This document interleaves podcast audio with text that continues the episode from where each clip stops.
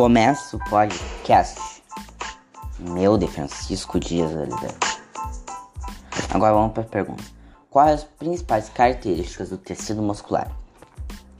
O tecido muscular é caracterizado pelo processo de células alongadas e denominadas fibras musculares ou messicitos. Segunda pergunta: Como ocorre a adesão muscular em atletas?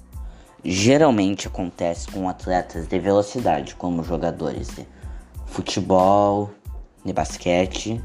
Isso acontece porque às vezes algum jogador pode dar uma entrada na canela e ter uma lesão, ou pela velocidade lesionar a perna. Vamos para a terceira e última pergunta agora.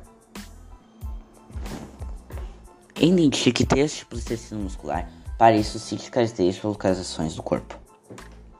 O tecido, tecido muscular liso, tecido muscular esfriado e tecido muscular cardíaco.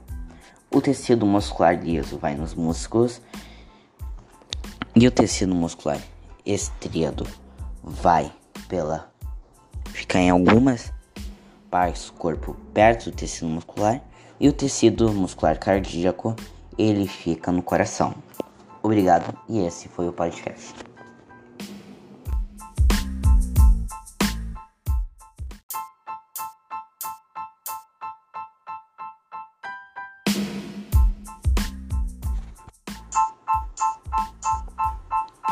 Começa o podcast. Meu de Francisco Dias Oliveira. Agora vamos para a pergunta. Quais as principais características do tecido muscular?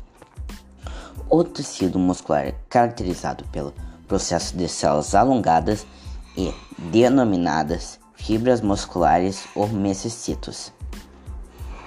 Segunda pergunta: Como ocorre a adesão muscular em atletas? Geralmente acontece com atletas de velocidade, como jogadores de futebol, de basquete. Isso acontece porque às vezes algum jogador pode dar uma entrada na canela e ter uma lesão, ou pela velocidade lesionar a perna. Vamos para a terceira e última pergunta agora. Identifique três tipos de tecido muscular para isso cite características localizações do corpo.